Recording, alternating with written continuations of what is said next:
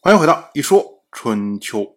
鲁国第二十一任国君鲁武进入在位执政第二十三年，本年的夏天，晋国要嫁女去吴国，而齐国的国君齐光就派出大夫西归父送应妾去晋国。我们要说啊，晋齐的所作所为都不合礼数啊，因为晋国和吴国都是姬姓的国家。周人同姓不婚呐，你晋国怎么能够把女儿送去吴国呢？这个是不合礼数的。而齐国他是姜姓，他和晋国不同姓，同姓的国家才会送应妾，不同姓的国家你送什么应妾呀？所以呢，齐国的做法也是不合礼数。当然，我们要说啊，晋国。他之所以要嫁女去吴国，这个呢是为了跟吴国联姻，以便呢拉拢吴国一起去钳制楚国。而齐国送应妾去晋国，哎，那更是其心不良啊！早在前年的时候，晋国内部政争，晋国的栾氏被迫流亡，晋国先后两次在诸侯之间要求禁锢栾氏。可是呢，齐光他仍然收留了栾氏的族长栾盈，以及呢栾盈的那些手下那些士。当时啊，齐光就有心要送栾盈回晋国去搞破坏、去作乱。那如今呢，他就趁着送应妾的时候，将栾盈和他的士载在篷车之内，然后呢，以此。将他们送入了晋国的曲沃。所谓曲沃呀，是栾氏之前的封邑。那如今呢，因为栾氏已经被驱逐，所以呢，曲沃道理上说应该是由晋国的国君晋彪直管。可是呢，曲沃他具体负责的大夫还是以前的人。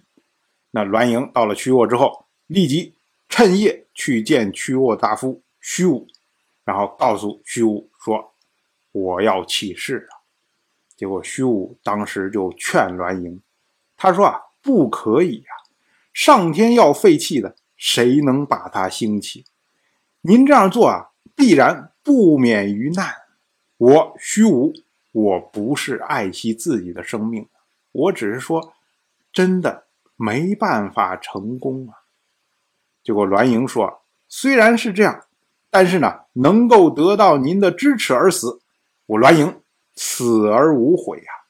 真的失败的话，那是我栾盈不受上天的庇佑，不是您虚武的过错。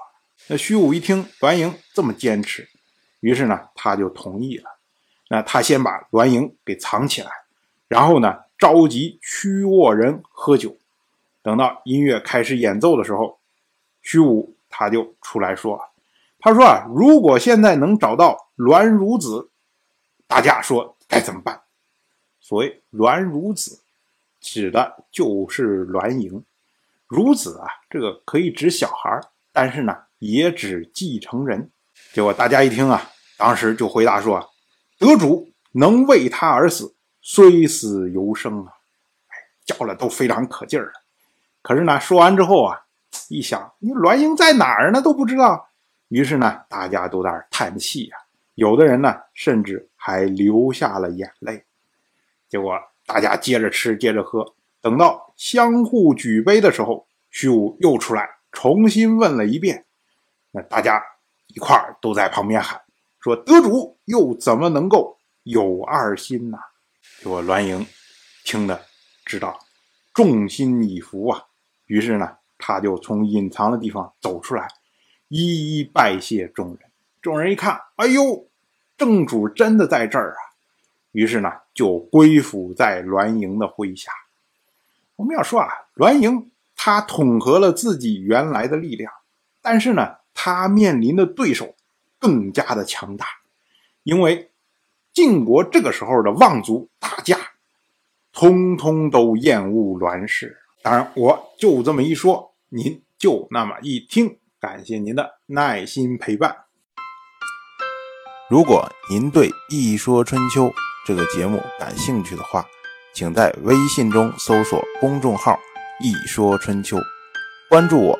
您不仅能得到《一说春秋》文字版的推送，还可以直接和我互动交流。